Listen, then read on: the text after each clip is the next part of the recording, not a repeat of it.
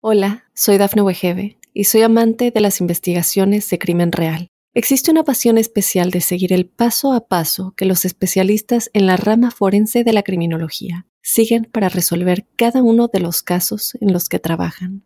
Si tú, como yo, eres una de las personas que encuentran fascinante escuchar este tipo de investigaciones, te invito a escuchar el podcast Trazos Criminales con la experta en perfilación criminal, Laura Quiñones Orquiza en tu plataforma de audio favorita. Óyenos audio.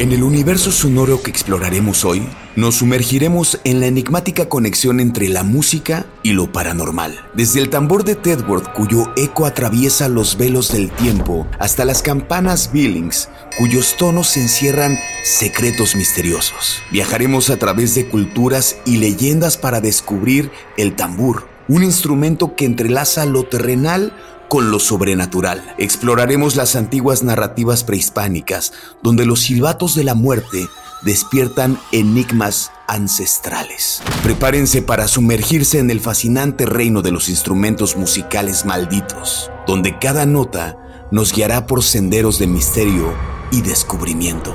Bienvenidos a Observador Paranormal.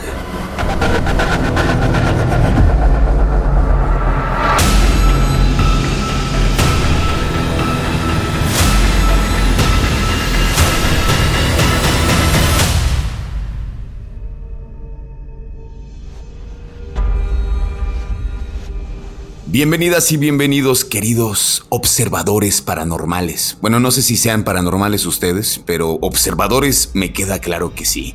Estamos muy contentos de estar en, pues prácticamente para nosotros es el cierre de año, estamos ya en los últimos días de diciembre y la verdad es que yo sigo sorprendido eh, con, con, los temas que luego me propone Juan Manuel Torreblanca, que tengo que presentarlo porque siempre está conmigo este queridísimo amigo. ¿Cómo estás, amigo? Pues muy mal. Ay, no.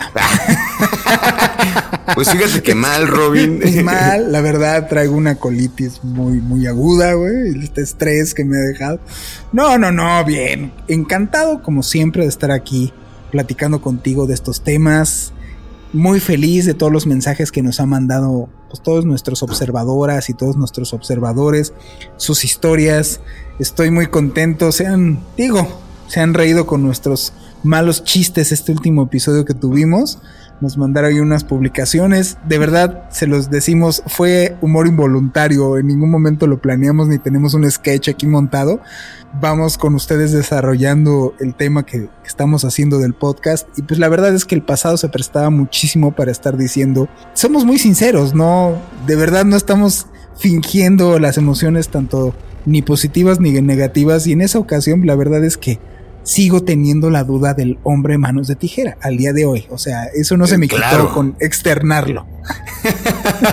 claro, es, es, que esa duda va a permanecer durante toda la vida, Juan. Toda ¿Ah, la vida tendremos esa, esa duda. Hoy lo platicamos, ¿no? Con respecto a ese, ese episodio que fue muy divertido, que, que justo no, no todo tiene por qué ser tan, tan este, solemne, ¿no? O sea, como de pronto cuando uno habla de estos temas, eh, no todo tiene por qué ser todo tan serio y, bueno, el, tema de, los zombies se prestaba para, para poder echar un poquito ahí de, de, cotorreo. Este episodio que estamos grabando para todos ustedes, sabemos perfectamente el día de hoy que se está estrenando este jueves 28, que es cuando se estrena este podcast que estamos grabando, es Día de los Santos Inocentes. Y no sé si sabías por qué es Día de los Santos Inocentes no porque hacemos bromas. O sea, sí sabías por qué. O sea, digo, ya se derivó en esa cosa de hacer bromas y, y este, y ya es cuando ves todos los medios ahí en redes sociales diciendo que ya llegaron los extraterrestres y, que va a caer un Ajá, claro, claro. Eh, y, ya me divorcié y, Todas estas bromas que dices, ay, ¿no? La más choteadísima. Que de otra vez. Ah, en serio, todos los 28. Pero está, hay un, un asunto medio tétrico este día, güey. Yo, o sea, y tiene que ver con las bromas. La verdad es que no sé por qué es el Día de los Santos Inocentes. ¿Tiene que ver algo para hacer bromas o, alguien dijo, estaría bueno hacer bromas el 28?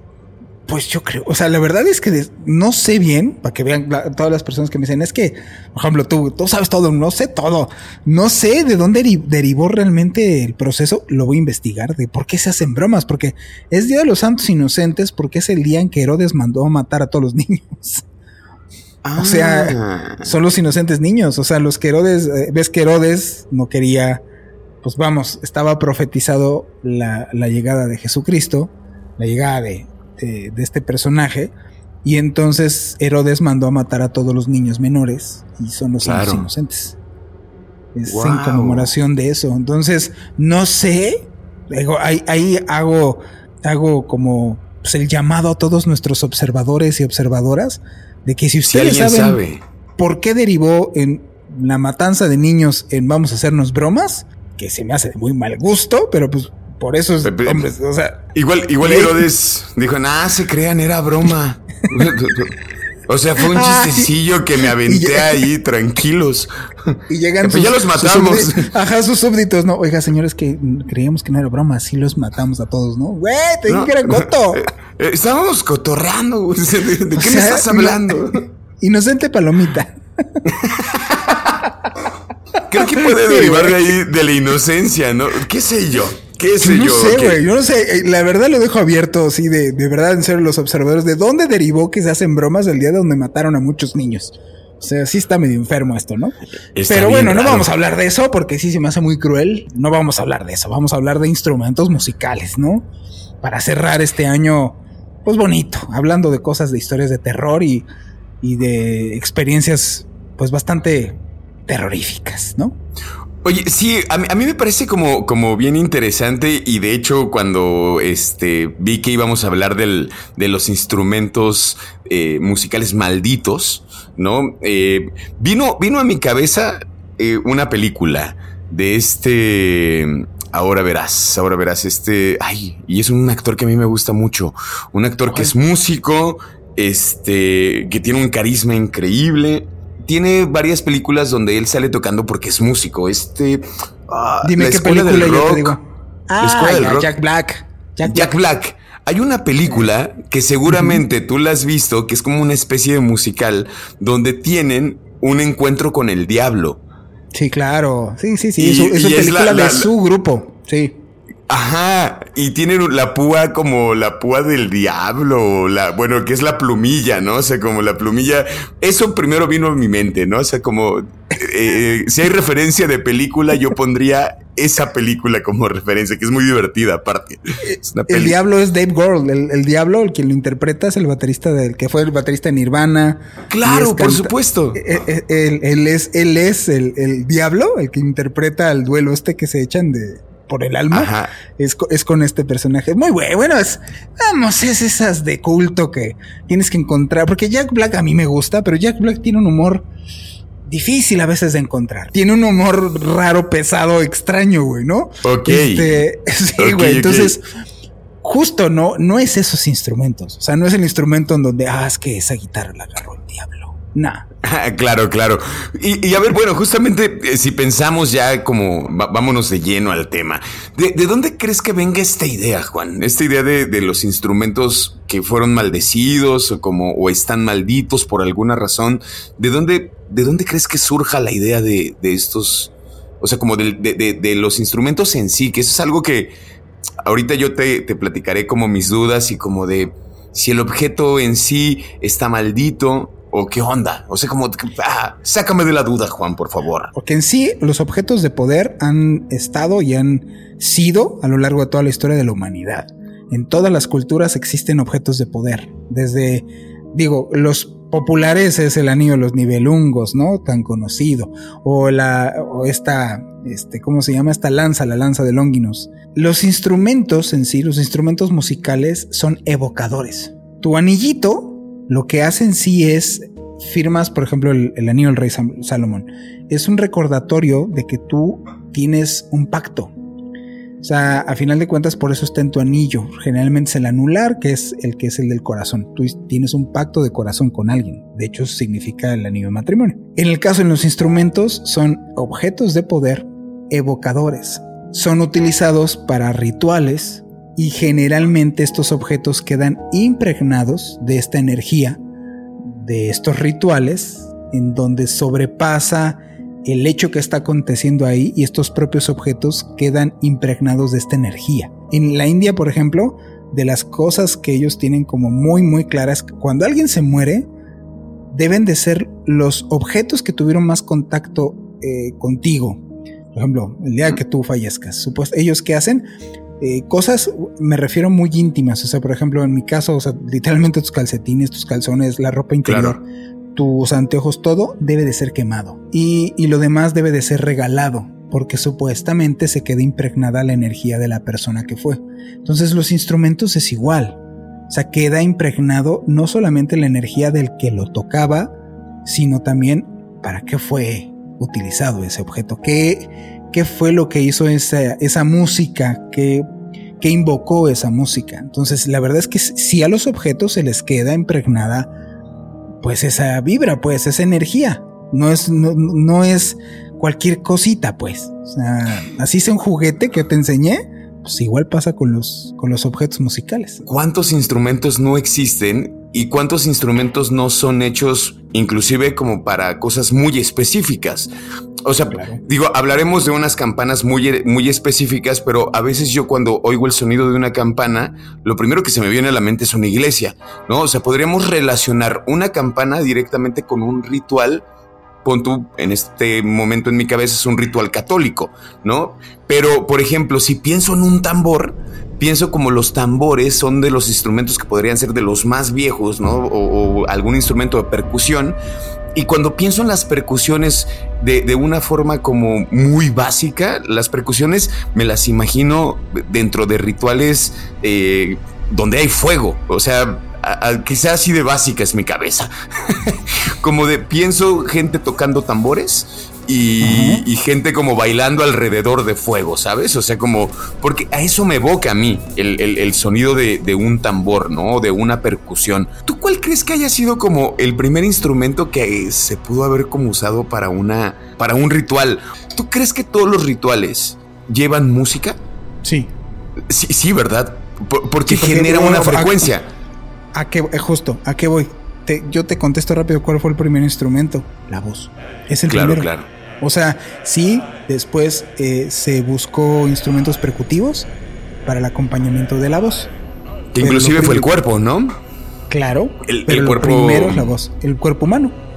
Claro. Y, pero el primerito fue la voz. Y la voz es la que genera una frecuencia. A final de cuentas, las oraciones, eh, los rezos, eh, o sea, porque siempre pensamos rituales y la gente es, ah, ¿no? Le empieza así como que salir así como espinas, ¿no? O sea, hay, personas, por ejemplo, que tienen habitualidad, pasan enfrente de una iglesia y se persinan. Es un ritual. Y desde el principio de la humanidad, nosotros, el misticismo, que está relacionado al ocultismo, justamente nace de estos estados alterados de conciencia provocados primero nosotros por nuestro canto. Mira, ¿a dónde voy, por ejemplo? Con Sixto, ahora que fuimos, que vamos a mencionar de que ya está disponible en la cápsula, fuimos y lo que te enseña gran parte no nada más es los ejercicios de meditación son, te enseña a respirar, sino haces mantras. Y los mantras son evocadores e invocadores. Tú estás generando esas frecuencias, no solamente en, la proyección que estás teniendo con la voz, sino la intención con la cual estás proyectando la voz, güey. Porque es bien distinto eso. Claro. una cosa es lo que yo estoy cantando y otra cosa es lo que yo estoy proyectando con lo que yo traigo para proyectar esa voz. Eso fue el primer instrumento para invocar cosas. Todos, todos los rituales buenos y malos usan cantos. O sea, pienso, ¿sabes? Por ejemplo, pienso como luego, digo, hemos hablado como de estas bandas que se les han eh, relacionado, ¿no? Con, con este, con que igual y hasta su música puede hacer que, que estés evocando cosas, ¿no? Porque, pues sí, o sea, a mí me parece que inclusive los sonidos, las palabras, o sea, tienen, tienen una energía, ¿no? Y tienen, eh, tienen un cierto poder y una intención, exactamente. Entonces, en ese sentido, eh, por eso creo que la música, digo, a, ti te gusta un montón la música, a mí me gusta mucho también la música, creo que es una de las, de las cosas que eh, compartimos. Y, y pienso como la cosa tan maravillosa que es la música, que a veces te puede poner en un estado como bien, como un estado como de relajación.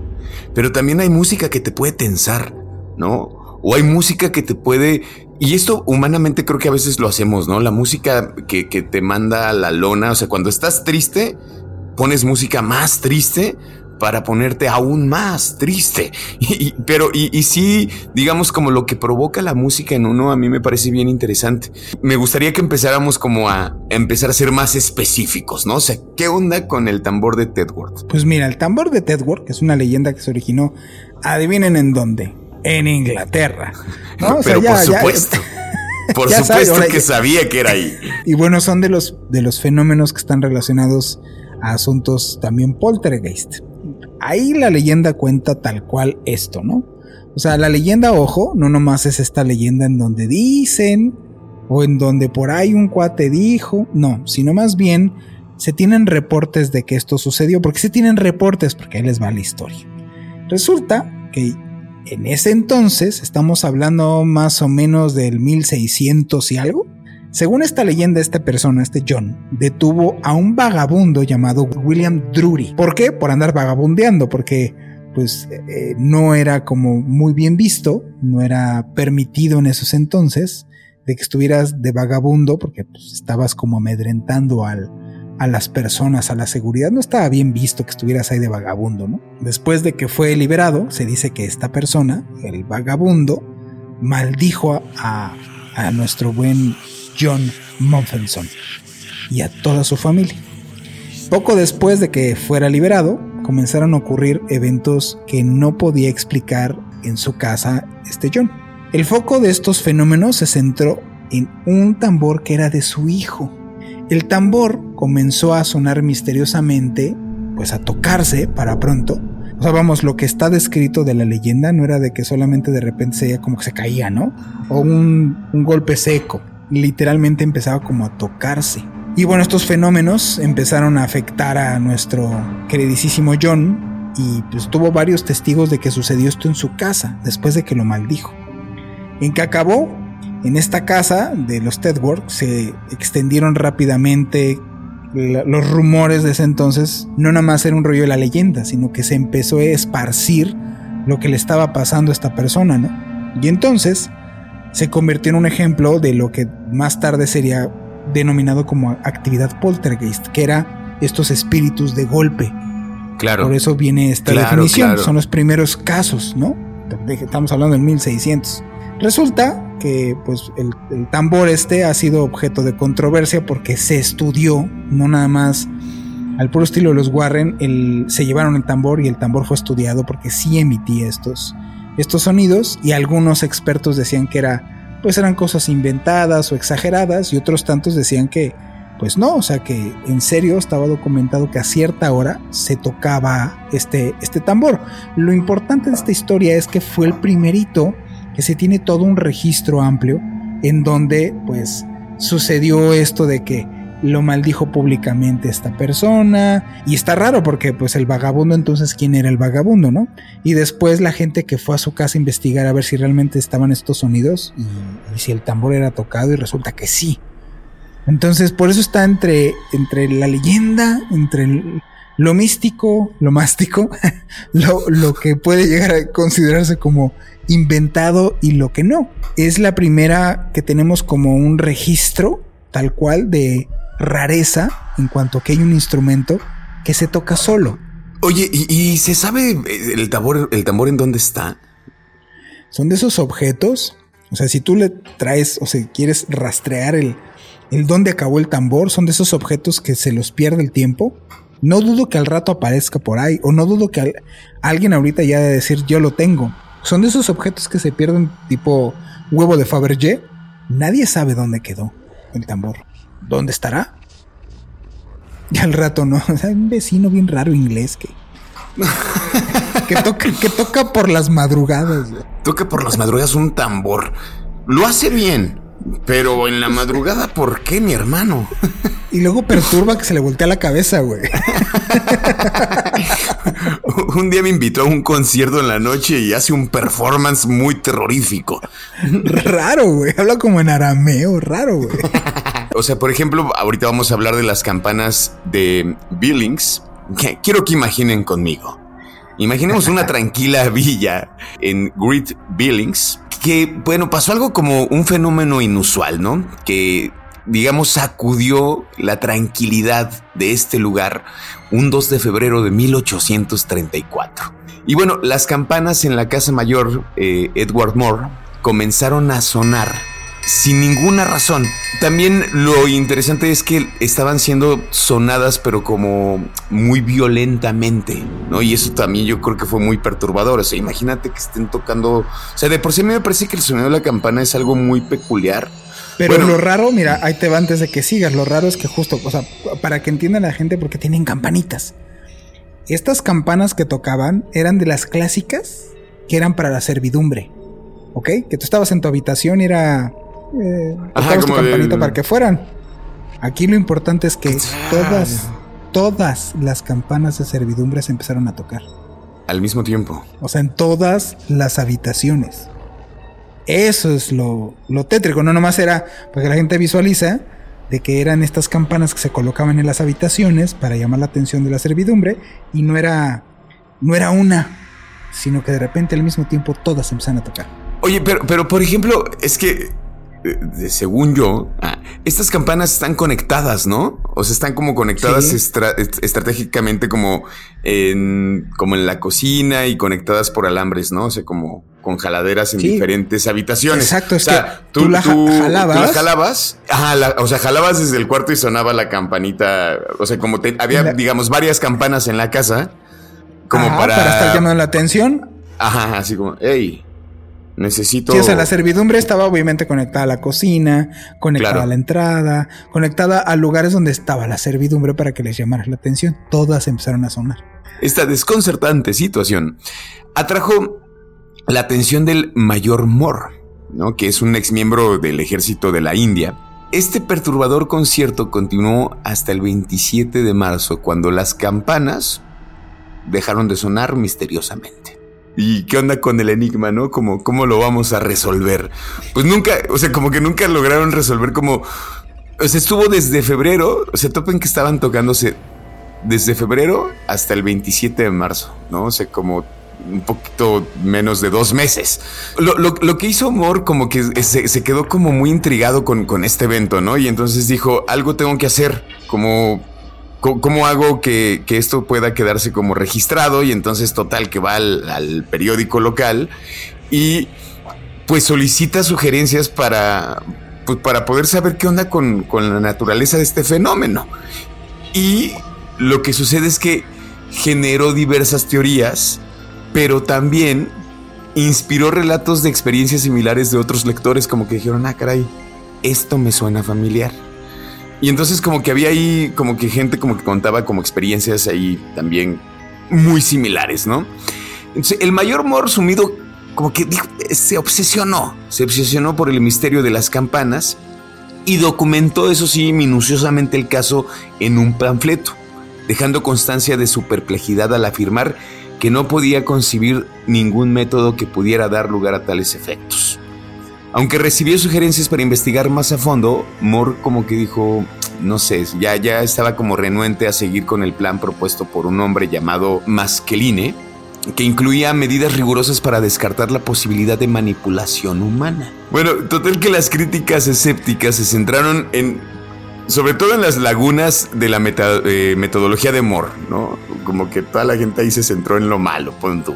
Como su falta de registro detallado de las personas en la casa, a pesar de que algunos desafiaron la autenticidad del, del fenómeno, Moore desestimó sugerencias que podrían haber arrojado luz sobre el misterio. Total que este relato se concluye en, con divagaciones científico-místicas muy confusas por parte del mayor Moore, quien llegó a cuestionar la autenticidad del episodio. considerándolo una elaborada broma. No sé, a mí cuando este tipo de historias terminan como de todo era una broma. Dos meses, ¿es en serio? Qué buena broma, hermano, como para qué. Bueno, el enigma. Palomita. si hubiera empezado el 28 de diciembre, yo diría, ya no, tu broma tenía que acabar ese día. No, no, duras dos meses. Bueno, el enigma de las campanas de Billings persiste en la historia paranormal, ¿no? Con la peculiaridad de que no fueron tocadas por mano humana, aunque se dice que fue uno de los eventos poltergeist más investigados, las dudas y la especulación pues han arrojado sombras sobre la verdadera naturaleza de este intrigante suceso, ¿no? Como, pues sí, hay un montón de dudas, como que no podemos decir, no, hay como un registro eh, como tan viable para decir, no, pues sí sucedió.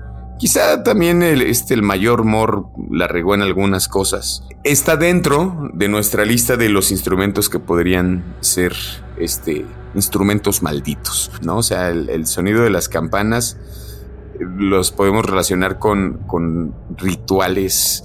Ya luego Juan Manuel nos contará de algo que tiene que ver con una campana. Pero esto va a ser un poco más tarde. Ves la situación que ocurrió en todo esto y es algo humano no humano, eh, extracorporal, místico, mástico, lo que sea, quería llamar la atención. Estar tocando tanto tiempo estas campanas. Y lo que está extraño es como que el motivo es como para qué. O sea, ¿para qué sucedió esto? ¿Para qué tanto tiempo estar tocando estas campanitas para llamar la atención para no hay ninguna finalidad? O sea, está muy raro este, este evento.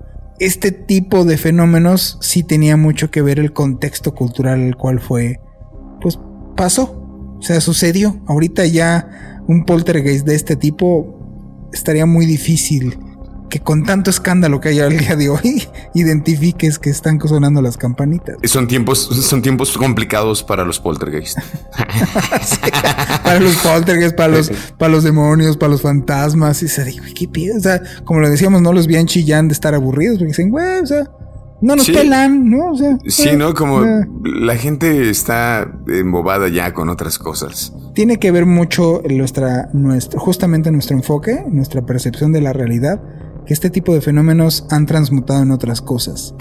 Este programa se llama Observador Paranormal porque los fenómenos paranormales dependen del el observador, no en sí del evento, sino de las personas que lo experimentan. De entonces, obviamente, este tipo de circunstancias pasaban bien distintas. Era otra sociedad, era otro mundo en el 1600, en donde tenías el tiempo para estar disfrutando la realidad, muy distinto como disfrutamos ahora la realidad. ¿No? O sea, puede pasar que hay muchos fantasmas que se te cruzan en el camino y la gente mayormente está pegada al dispositivo móvil, ¿no? O sea, cuánta cosa no de pasar a nuestro alrededor y tú estás en el teléfono. Ahorita sí vamos a hablar de un instrumento musical considerado como maldito y entender que hay instrumentos, como lo que me preguntabas tú al inicio, que pues ahora si quieres preguntar de esas cosas estaría bien, porque llevamos bastante programa este es, hay instrumentos que fueron pensados desde un inicio para poder hacer estos rituales de invocación y evocación. El abuelito de la guitarra, de, de todos estos instrumentos de cuerda, fue el tambor, que fue un instrumento pensado para justo las ritualizaciones.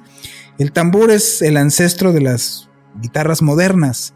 Es como una especie de arpa para que la gente entienda cómo es, ¿no?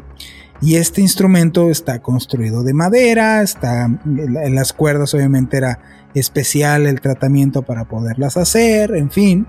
Y su origen, para que vean qué tan viejo es, se remonta a la antigua Mesopotamia. O sea, vaya que es viejo el tambor, ¿no? Este instrumento se desempeñó en un papel vital para la evolución de la música, ya que, como ya les dije, fue la antesala de la guitarra y fue adoptado por varias culturas. Se expandió el uso de este instrumento. O sea, no nada más fue usado en Mesopotamia, también los griegos lo usaron, también varias culturas en África, en Medio Oriente empezaron a utilizar este sonido. Si ustedes lo buscan, vamos a tratar de ponerles en redes sociales, que no hemos podido poner todo lo que queremos en redes sociales, pero vamos a intentar de dejarles en redes sociales un concierto con este instrumento van a ubicar como estos sonidos medio orientales o sonidos, eh, eh, porque es un sonido incluso muy bonito, muy, muy armónico. Pues se llegó a usar también como para, para cosas, digamos, como de curación. ¿no? Como, como para tranquilizar, ¿no? O sea, porque sí tiene, tiene un sonido bien bello. O sea, para mí es uno de los instrumentos que tiene un sonido que puede, que puede ser muy relajante, pero que también puede ser muy místico dependiendo como pues, las notas que toques, ¿no? Fue, fue el instrumento utilizado en un culto religioso, este, tanto en África como Medio Oriente, llamado Sar, en donde el, este instrumento lo utilizaban justo lo que estás diciendo tú, para tranquilizar, para armonizar a las personas. Está bien chistoso, ¿no? O sea, como ya, ya la connotación, ya el uso del instrumento ya no nada más era escuchar eh, solamente el sonido que emitía, sino que de este sonido que emitía, transmutarlo en curar a las personas, a través de esta, práctica que exploraba este asunto de, de, con la música, ayudarte a transmutar lo que tú traías, tanto bueno y como malo, ¿no? También fue utilizado para posesiones. Era un instrumento que podía eh, invocar o lo utilizaban también para invocar eh, pues digámoslo así, entidades, ¿no? O sea, está el registro de que este instrumento no solamente era para cosa buena, caballero, sino también para, para acabar en experiencias, en rituales espirituales, pues de manera, de manera muy, muy negativa, ¿no? O sea, inducían a la posesión en una especie de, o sea, de catarsis, de frenesí en la, en la gente. O sea, hacían ciertos, pues ciertas canciones, o sea, ciertos, ciertos ritmos musicales con esto, aunado con tambores, aunado con otro tipo de ritmos, y em, empezaban a entrar en trance. Esto, esto está replicado en muchas culturas, o sea, en África, si te fijas, esto que estoy describiendo yo, pues al día de hoy te lo, te lo topas. O sea, muchos, tú que, te, que decías al inicio, es que yo me imagino que estos instrumentos percutivos, eh, acaban con gente en una fogata y bailando todos como en frenesí, ¿no? Así en frenesí, así de... Ah". Es que sí, o sea, los tambores y todo, todo esto fue, fue orientado hacia, hacia invocar a estas entidades y sufrir una, una, una posesión por parte de las personas que estaban ahí. Esto que estoy diciendo está reflejado en todas las culturas. O sea, si te vas a Isla de Pascua, pues, ¿qué crees que hacían? ¿No? O sea, no se juntaban para contarse chistes. O sea, los rituales así eran cantos, eran también instrumentos percutivos y era que uno acababa en trance. Y este que, acababa regularmente en trance era el que tenía esta conexión con los espíritus y las entidades. Una posesión para pronto. Entonces este instrumento es el que se empezó a utilizar para ese tipo de cosas. Bueno, pues nos vamos a ir a un corte para regresar y hablarles de El piano del terror. ¿De quién creen? De los Warren. Así que volvemos a Observador Paranormal.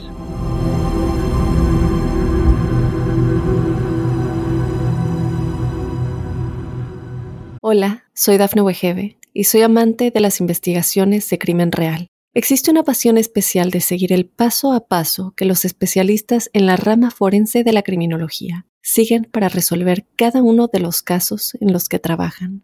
Si tú, como yo, eres una de las personas que encuentran fascinante escuchar este tipo de investigaciones, te invito a escuchar el podcast Trazos Criminales con la experta en perfilación criminal, Laura Quiñones Orquiza, en tu plataforma de audio favorita.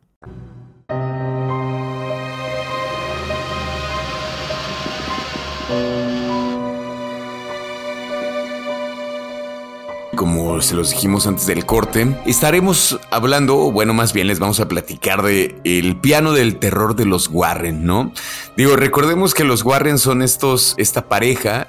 De investigadores y algo que a mí, a mí una de las cosas que me sorprende de los Warren es como todas las cosas que han llegado a coleccionar y que tienen en este supuesto museo que todos sabemos que no es un museo, ¿no? O sea, no es que vayas y puedas comprar un boleto y quieras entrar al museo de los Warren, porque pues no, es simplemente su casa. Creo que, bueno, mucha de la gente que sabe de los Warren es donde resguardan, digamos, tienen a, la muñeca Anabel, Este, ¿qué otras cosas tienen en este lugar, eh, Juan? La muñeca Anabel se, se conoce o es la más conocida pues por estas películas, ¿no? Las cuales se hicieron de, de este objeto en sí, de la historia de Anabel. Pero tienen una cantidad y justamente lo que vamos a hablar de toda esa cantidad, porque tienen desde monitos que se han encontrado en rituales, desde espejos que han hecho, o sea, todos estos objetos se los han encontrado mayormente eh, en rituales de invocación. No, Anabel es especial porque nunca fue como meramente hecha para ese propósito, ¿no? Claro. Si tú ves a la Anabel, la, la Anabel original, la novela de la película es espantosa, ¿no? Porque sí, sí, no, sí. Ponen a la original y no daría tanto terror. no, porque que, es muy tierna. pero tiene muchísimos utilizados para rituales, o sea, espejos e instrumentos musicales. O sea, este instrumento musical no saben incluso ellos cómo es que, que acabó así. Exactamente, sí, ¿no? Como, como este, le llaman ellos el piano del terror, ¿no? Que es este, este piano que, bueno, tiene sus características, pero empecemos con de dónde, si, la pregunta es de dónde viene este piano, creo que una de las cosas más inquietantes es que no se sabe el origen exacto, ¿no? De, de, del piano y eso me parece como, ya, ya empieza rara la historia, ¿no?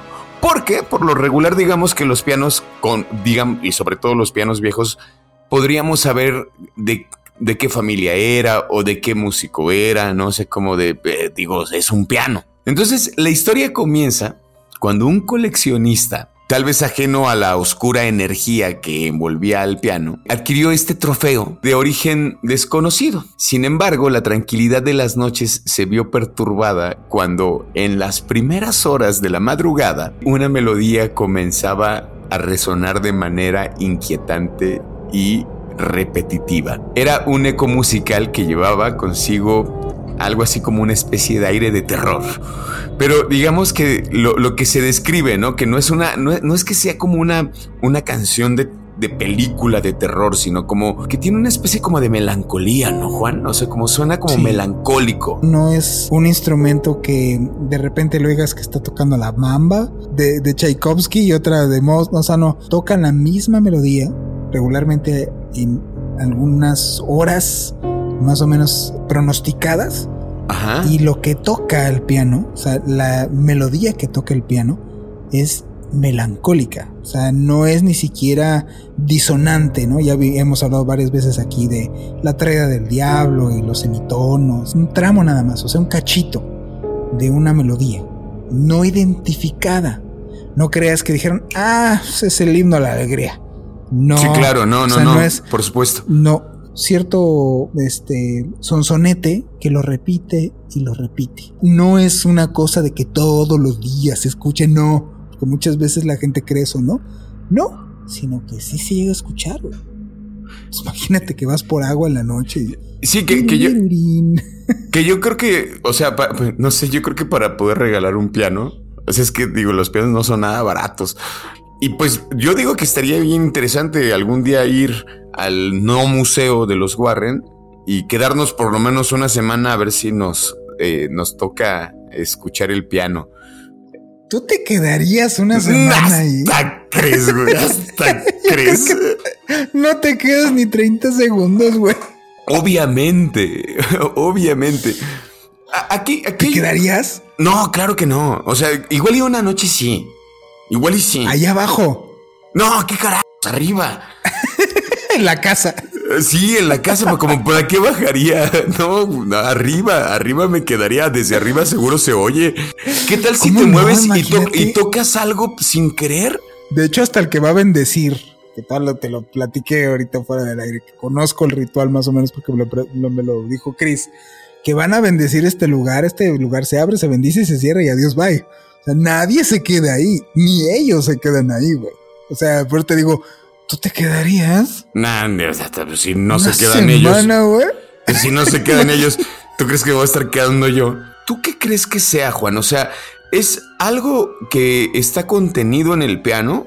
Eh, digo, hablábamos como de los objetos que sirven como una especie de contenedores, ¿no? O sea, que eh, están conteniendo algo, eh, ya sea puede ser un muñeco, puede ser inclusive la, caja musical que inclusive también tienen los Warren, ¿no? Que es una cajita musical. Como primera idea, lo que me pasa cuando yo pienso en el sonido del piano es como si alguien fuera estuviera tocando el piano, ¿sabes? O sea, como si un alma ahí eh, estuviera tocando como su canción. O es realmente más bien lo que vive dentro del piano. O sea, ¿hay algo contenido o qué? O sea, como en ese sentido, ¿qué sucede con esos objetos, Juan? Lo que yo creo, o sea, digo, porque teorías hay muchas y muchas que podemos dar aquí. O sea, yo te hablaba fuera de, de aquí de cuadro, te explicaba que hay este patrón, o sea, yo veo, yo veo en este objeto un patrón. Ajá, curioso. ¿Escuchaste? Sí, güey. En el momento de la grabación, un sonido seco del lado de la ventana enfrente en donde yo estaba grabando sonó muy fuerte. Nosotros hacemos esta grabación en un estudio que está en un tercer piso, en una zona en donde no hay nadie que haga esto. Y a esto le siguió una sensación incómoda. Pero de todas maneras, seguimos con la grabación. Pero, pero yo, yo lo escuché acá, allá. O sea, como si. Como en, eh, como en tu cuarto. ¿Sí, va? Sí, sí. Sí, pero es que, ¿sabes, ¿sabes qué fue lo curioso? Pegaron, golpearon afuera de la ventana, güey. No, güey. Y estamos en un segundo Tercer piso. Tercer piso, güey. Tercero. Continúo, güey. Para la gente que nos está escuchando, no, esto no está ensayado ni, ni nada, ¿no? Estamos en vivo y a todo color. Procedo con la historia, güey. Por favor, Hablando de justo, justamente de estos fenómenos, güey.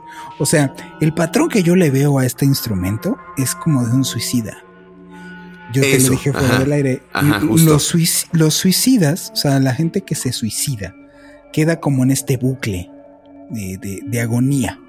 Este, esta expresión que existe de, de almas en pena, pues es algo así. O sea, alguien que se queda ciclado en esto que vivió al final de sus días, cuando estaba en este plano y queda como en este ciclo. Entonces muchas veces este tipo de, de, fenómenos quedan como estancados así, repitiendo lo mismo y lo mismo y lo mismo.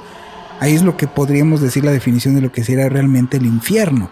Más allá de que esté con un trinche y existe el fuego, sino que estés reviviendo todo el tiempo tu muerte. Antes los pianos, como bien dijiste, eran fácil llevarles el registro porque es un instrumento muy caro. Era muy caro antes, más que ahora y era fácil llevarles el registro porque no se mandaban a hacer 200 mil pianos, se mandaban a hacer pianos en específico, que es lo que dan familias en específico, y eran familias regularmente pudientes. Entonces, sí se sabía el registro y el rastro de estos instrumentos, justo por eso, porque eran instrumentos fáciles de hacer ni fáciles de vender. Entonces lo raro es que no le dan a, qué fue, los rastros que dan es obviamente pertenecía, este, este piano perteneció a alguien que, que componía, que era un compositor, supuestamente, y que quedó anclado a este objeto. Tengo una duda, me resultó una duda bien ñoña y digo, no sé si es, más bien un comentario. Comentario y quiero preguntarte si tú, tú qué crees. Es que otra de las cosas que son importantes en el piano es que hay gente que los afina. No todas las personas saben afinar. O sea, afinar un piano se conlleva un montón de tiempo y es muy caro. Inclusive afinar los pianos es carísimo. Sí. Y los pianos se tienen que afinar cada cierto tiempo dependiendo de su uso. El sonido de esta, de esta melodía terrorífica irá afectándose con, o sea, sonará siempre igual no será afectada por la afinación. Justamente por eso si te fijas cuadra que cada vez es más disonante. O sea, como se toca, o sea, si que empiezan, pues obviamente como es esto, empiezan a perder tensión las cuerdas, empieza, empieza a, desajustarse esta tensión y entonces empieza a desafinarse. Es como algo que empezó como melódicamente melancólico, ahorita ya de sonar terrible. Entonces, más, ¿no? Presta, se presta como para pensar que el sonido que escuchaba y esta persona, que imagínate que en ese entonces ya lo tenía como antigüedad, yo se los he dicho. O sea, muchas personas dicen, no, que los, que los hospitales, que sí, de los lugares más complicados, es los lugares que contienen antigüedades. Ah, o sea, que tienen todos estos objetos. Yo a mí ahí no me haces meterme. Deja, cancelo el, tour que íbamos a hacer por lugares de antigüedades en Aguascalientes. Hice un tour por Año Nuevo, deja, cancelo. Hay bien poquitos ya, güey. O sea, en el DF ya, güey. Yo tengo mis reservas con todos los objetos que yo lo hice, pues. O sea, claro, sí, sí, sí. Tal cual. Me queda, me o sea, queda. Tú sabes. sí. Yo soy más, testigo. Yo te mostré todavía, todavía tengo objetos, ¿no? Y, y aún así es, pues es delicado, güey. O sea, no puedes estar guardando todas las cosas que se te ocurran, güey. Y ahí fue donde sí me sacó de onda, güey. O sea, porque apagaban y prendían la luz y, ve, y veía, o sea, no nomás apagaban y prendían la luz, güey. Veías el, el, ¿cómo se llama? El apagador que se hacía. Entonces, güey, si, si, manipulan de alguna manera ese tipo de cosas, pues que no manipulen un piano. Claro. Bueno, pues he ahí la historia del piano de los Warren. A, a, mí, yo, yo sí, una de las cosas que sí me intriga mucho es el sonido. O sea, me gustaría saber cómo es ese sonido de ese piano. O sea, es algo que sí, sí me gustaría escuchar, ¿sabes? Y bueno, pues vamos a este último corte y, y, y, regresamos después de este momento un poco tenso mientras estamos grabando. Pero estoicamente aquí estamos observadores para seguir hablándoles de estos instrumentos musicales malditos. Regresamos.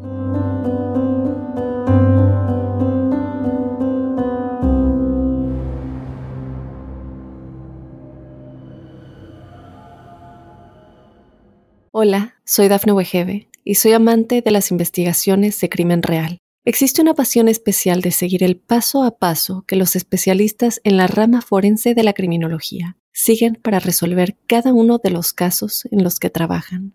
Si tú, como yo, eres una de las personas que encuentran fascinante escuchar este tipo de investigaciones, te invito a escuchar el podcast Trazos Criminales con la experta en perfilación criminal, Laura Quiñones Orquiza en tu plataforma de audio favorita.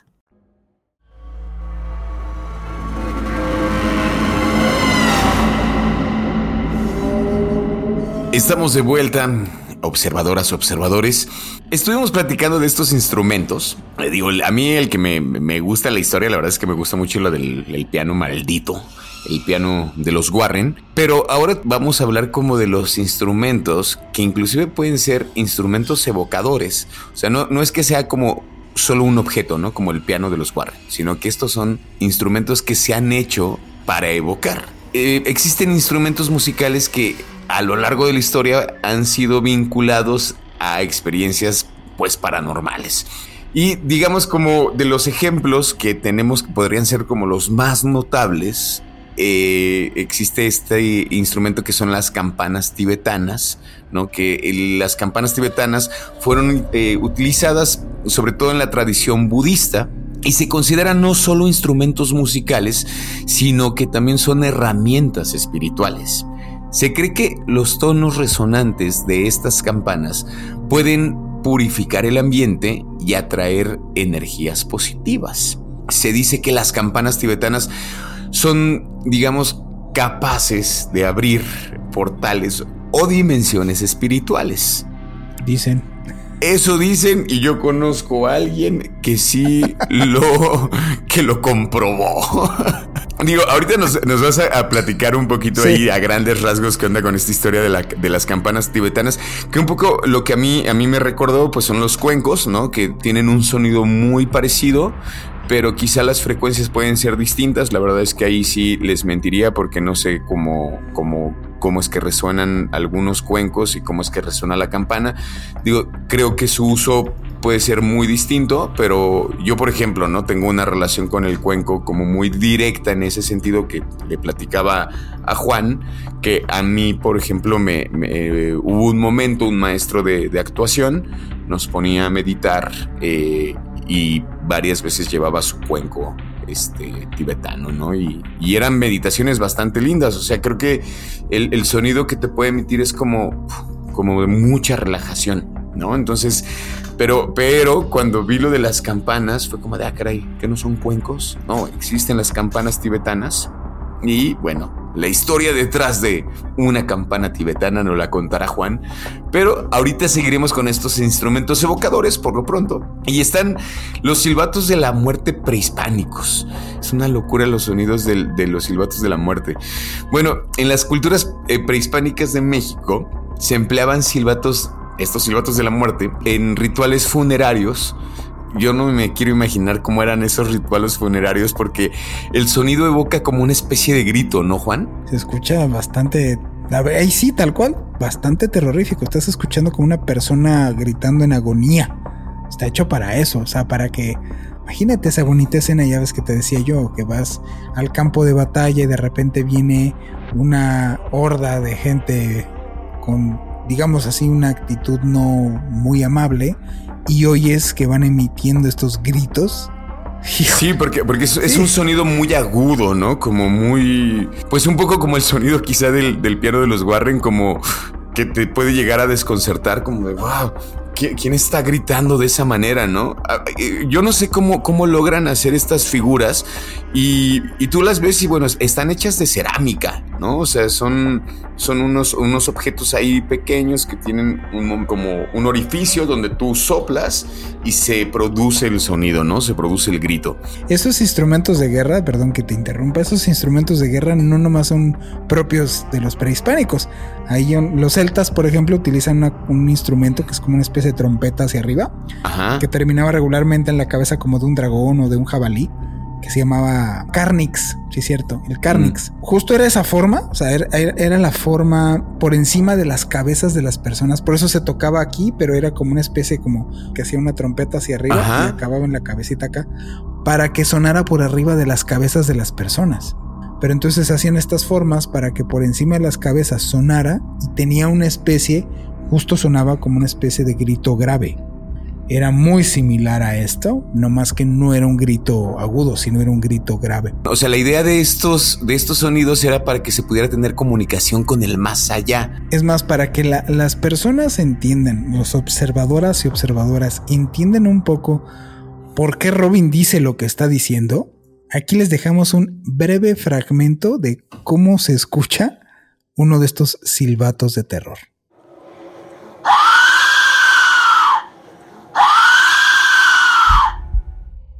Es que muchos instrumentos, ahora que vamos a que te platico rápido la experiencia de la bonita campana, hay instrumentos que generan ondas de baja frecuencia. Hay muchas otras cosas eh, que pueden generar ondas de baja frecuencia y que no necesariamente son instrumentos. O sea, yo le he dicho, desde un ventilador, desde un helicóptero, desde varias, varias cosas pueden generar estas ondas de baja frecuencia. La gente cuando piensa ondas de baja frecuencia se imagina eh, un sonido audible, y muchas veces no es audible, pues es de baja frecuencia. Nosotros tenemos un rango auditivo y las de baja frecuencia definitivamente nosotros no escuchamos esos sonidos. Los gongs, hay ciertas campanas, hay ciertos, este, incluso hay, hay instrumentos como el bajo que genera ondas de baja frecuencia. Y es cierto, o sea, la sensación que uno tiene al estar expuesto a ondas de baja frecuencia es tienes la sensación de experiencias paranormales, sin necesidad de que sea realmente la presencia de una entidad. O sea, empiezas a tener la sensación de que se están manifestando cosas alrededor de ti. Tú quieres alterar a alguien, ponle ondas de baja frecuencia.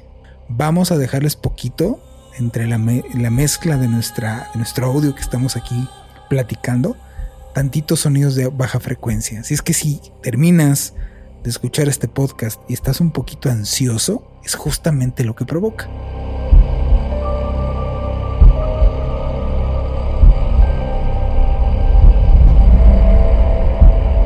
Ahí hay una gran relación, ¿no? Con este de, estos instrumentos que hablamos, o sea, como la campana tibetana y la experiencia que tuviste con la campana, Juan, me parece, o sea, a mí me, me parece terrorífica y, quiero preguntarte, o sea, quiero que al final nos digas qué pasó con esa campana.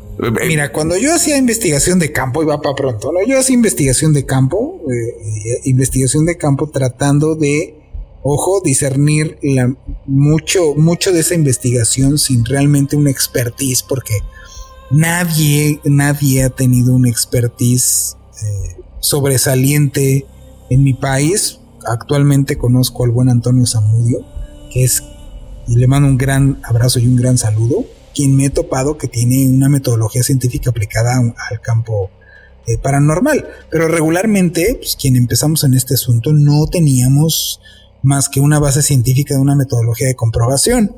Realmente era difícil así le, así informarte de cómo pudieras llegar a ser. Entonces, ¿a qué voy con esto? Dimos con un lugar que era una fundición en la ciudad de Aguascalientes, en las afueras, para quien es de Aguascalientes, les voy a dar un poco el norte de la ubicación, aquí ahí estaba cerca de, de el penal, ¿no?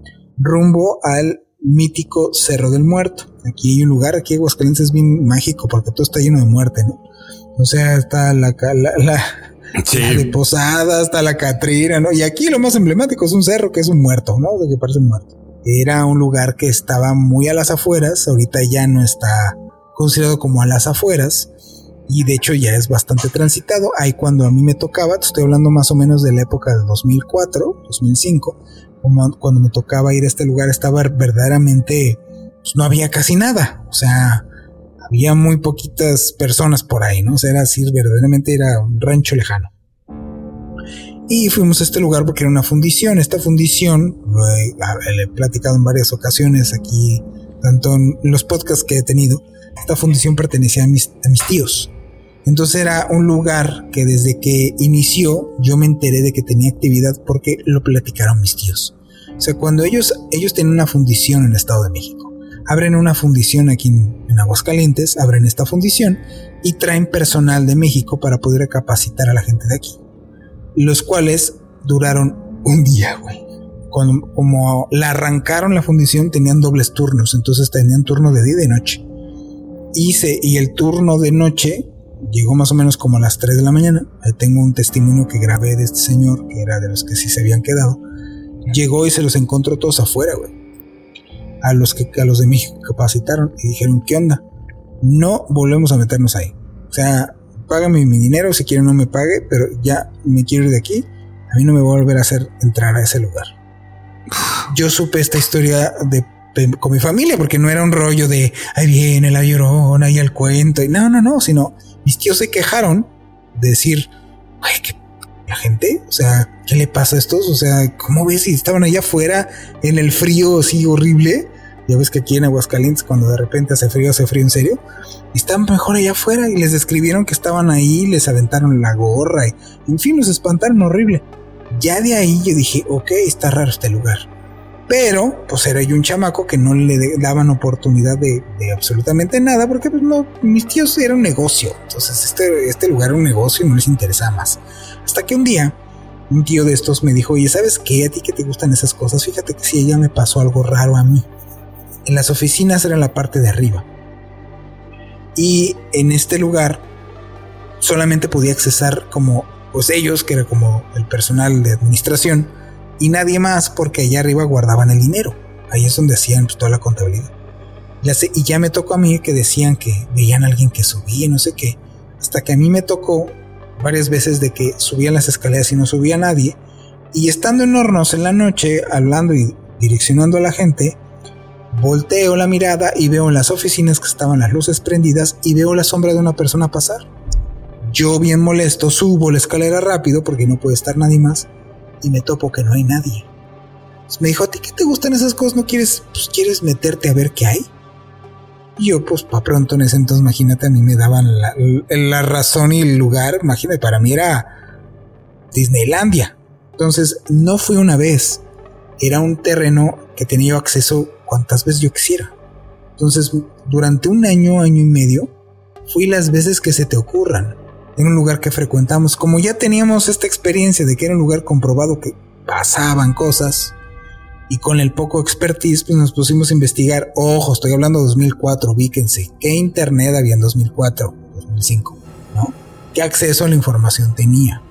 Entonces no había mucho como para decir, ah, mira, voy a agarrar, voy a comprar un, generador de ondas, de ondas de baja frecuencia y voy a ir por un espectrógrafo y voy a ir por un este multímetro o voy a ir por un este detector de, campos electromagnéticos. Apenas se llegaban a conocer o vender, ¿no? Bien raro.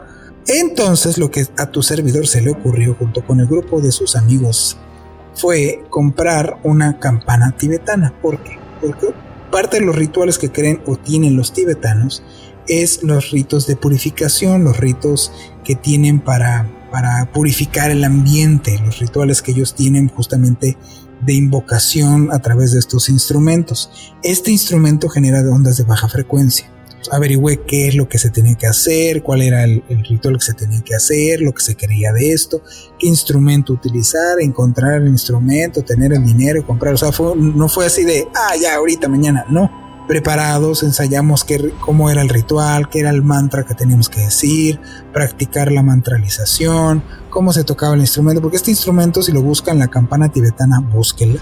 No es una campana que se toca, trae un palito de madera, y no crean que le pegas a la campana para que suene o la llamas como si fuera de, comida, sino más bien la frotas, tallas este palito de madera, o sea, tocas poquito la campana y luego frotas y empieza a hacer, un sonido así de wow, wow, wow, o sea, como, como una especie de sonido agudo que se expande, eso es como suena y haces el mantra. Es para mí de las experiencias paranormales más fuertes que me han tocado antes tomaba muy a la ligera campo. Para estas alturas yo me había metido en todos los lugares que se les ocurra.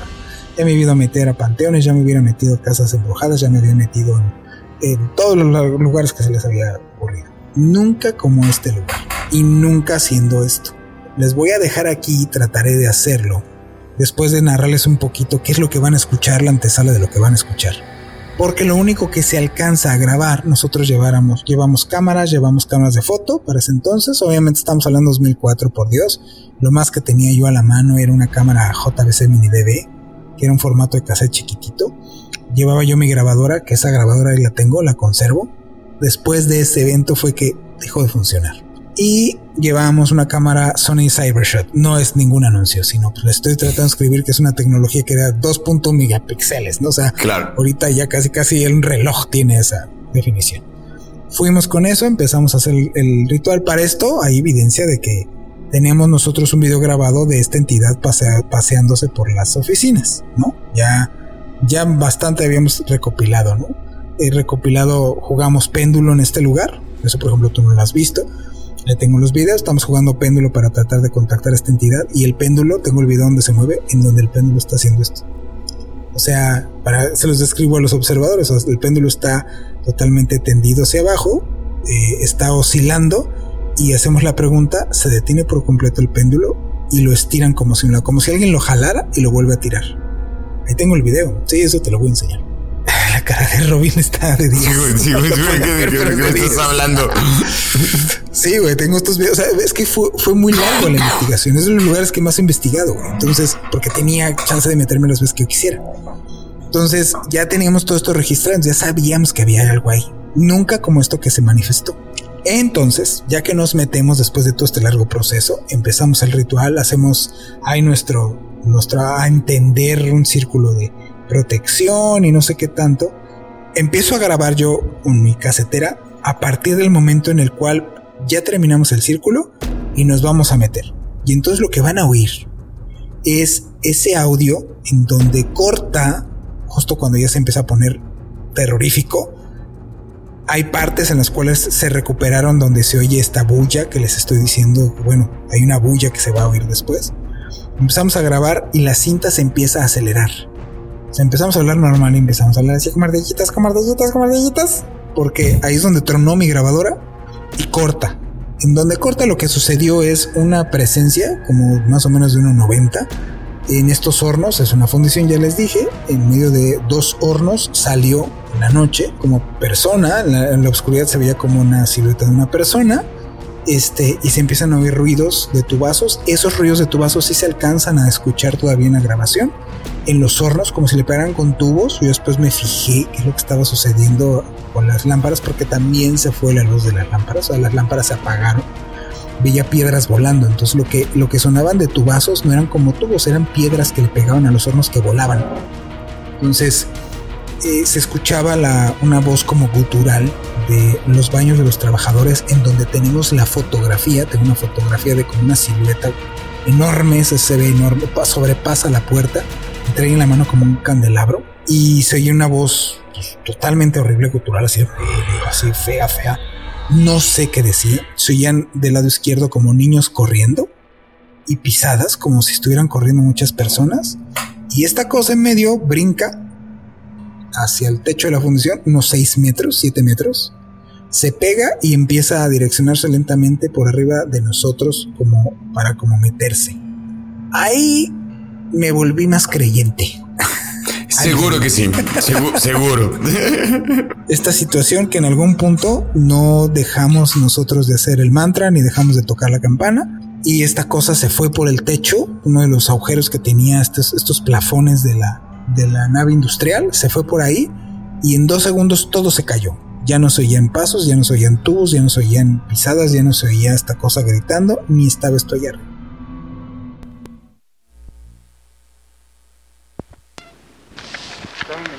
que en estas horas de la noche podrías corroborarme la hora, por favor. Claro que sí, vamos a verlo en la cámara.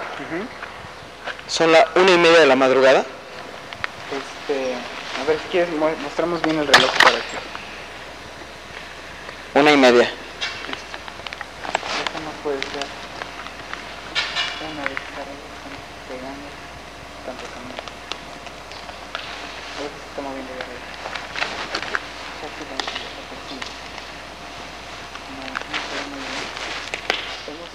Ya está armado al parecer el círculo de sal.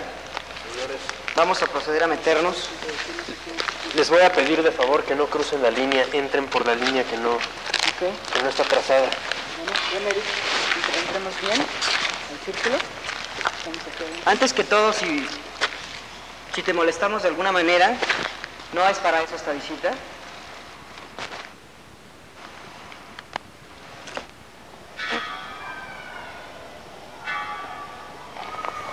Aquí tenemos la medición está estable, como pueden ver. Hay una variación de un dígito, no mucho.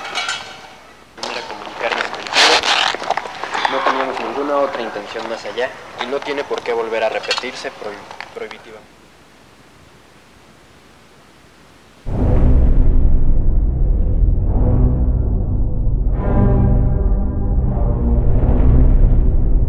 Un silencio sepulcral.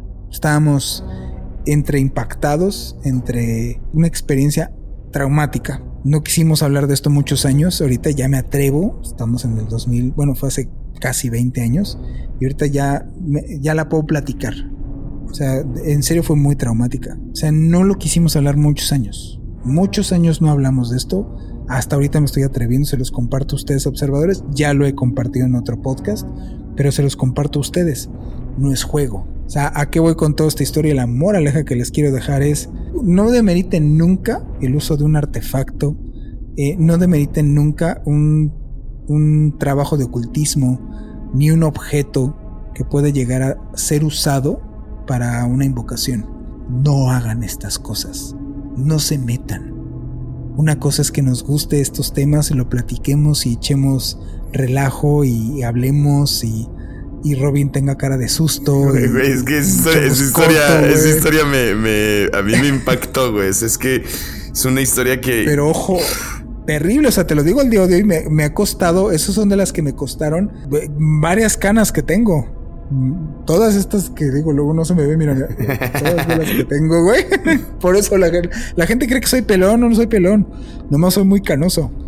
Este, pues varias de esas canas fue porque usa gorra, ¿no? varias de esas canas fue precisamente, yo creo que después de eso, güey. O sea, porque sí fue, de verdad fue terrible, güey, terrible, terrible. O sea, de las más fuertes, güey. No se la deseo a nadie, a nadie. O sea, si eso fuera operación sería un proctólogo, güey. No sé cómo... sí, güey. O sea, la peor que te imagines, la más humillante, la más dolorosa, güey. Sí, güey, o sea, no, no, no, no, no hagan eh, advertencia, niños, no hagan esto en casa. Sí, por favor, por favor, hay que, hay que, es que sí, o sea, hay que tener mucho cuidado con este tipo de cosas, ¿no? Digo, y no, no, a mí, bueno, a mí me parece que eras, que eras joven, que eras inexperto, pero que aún así, que aún así tenías conocimientos, Juan, ¿no? O sea, había, había un cierto conocimiento de, de lo que quizá estabas haciendo, pero que también se te salió de las manos. O sea, que igual y no tenía ni la menor idea de lo que el sonido del cuenco de la campana de, este, perdón, de la campana tibetana, la, la campana tibetana, este, iba a provocar. O sea, creo, creo que no, no lograron medir cómo es que sí iba a funcionar y de qué manera iba a funcionar. O sea, eso creo que jamás lo vieron venir. Pero cosas como estas yo creo que sí hay que ponerle y prestarle mucha atención, ¿no? No con esto digo que se sesguen, ¿no? O sea, que digan, ah, o sea, pues cómo, cómo nos dices de que lo mejor que puede hacer uno es investigar por su propia cuenta y, Ah, y no ajá. me, y, y- y me recomiendas no ir, ¿no? O sea, jamás te he dicho, o sea, jamás lo que recomiendo es no ir a campo. Lo que recomiendo es, primero hay mucho que leer, mucho que informarse. Ya ahí estamos en la, en la edad, en la época de la información y el acceso a la información. Por Dios, ahí pueden buscar un chorro de cosas. Yo me tocó tener que experimentar porque no había este acceso a la información, güey.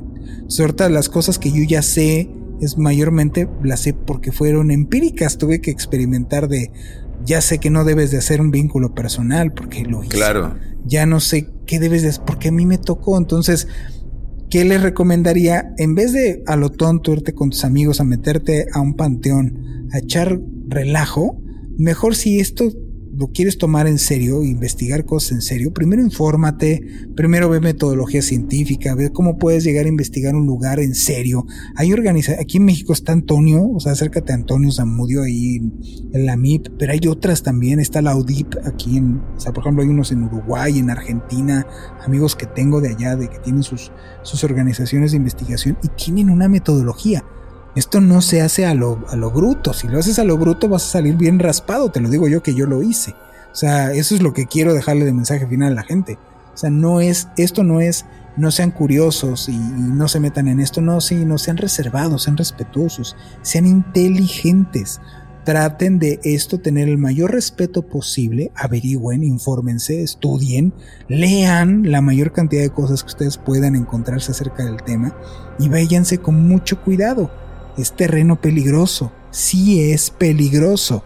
O sea, se los digo ahorita, tengo, y, y a Robin le consta, las personas que luego me toca ayudar o encauzar, me rebotan y me votan a mí. Entonces, sí.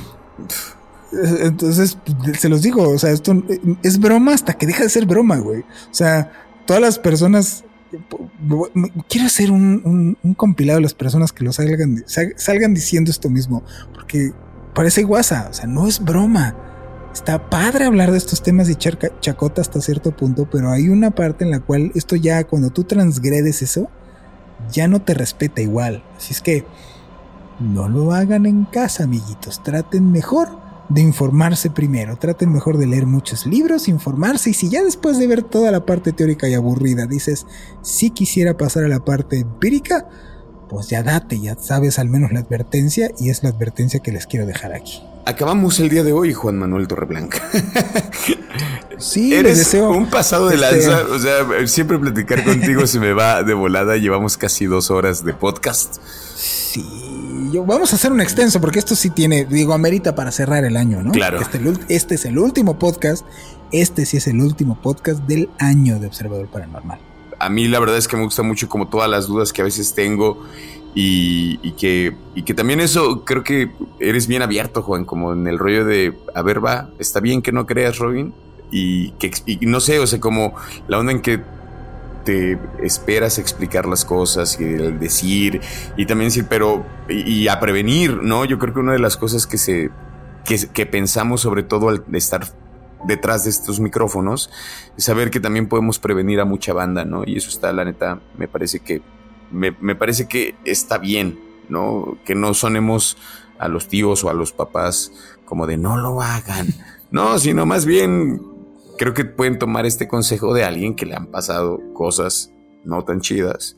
Y pues el consejo es como de, ah, si le quieres entrar, pues éntrale, pero con montón de responsabilidad. Se los dejo de regalo de fin de año a todos nuestros observadoras y observadores.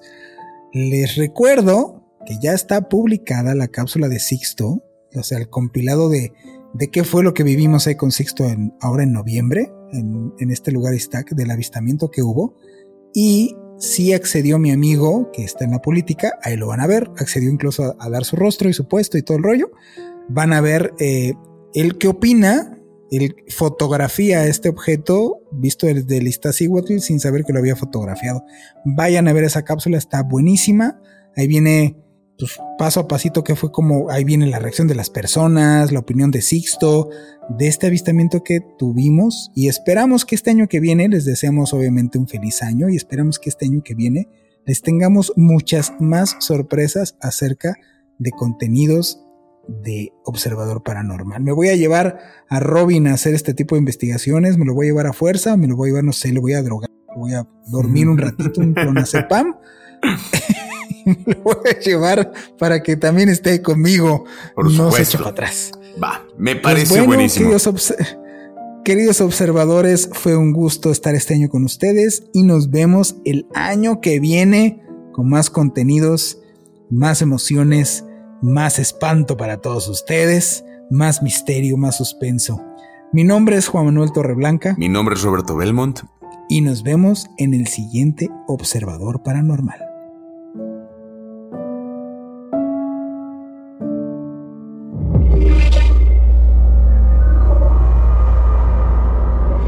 Observador Paranormal. Óyenos audio.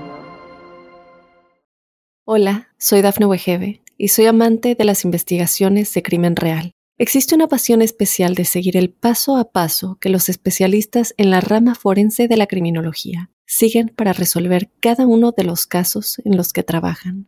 Si tú, como yo, eres una de las personas que encuentran fascinante escuchar este tipo de investigaciones, te invito a escuchar el podcast Trazos Criminales con la experta en perfilación criminal, Laura Quiñones Orquiza en tu plataforma de audio favorita.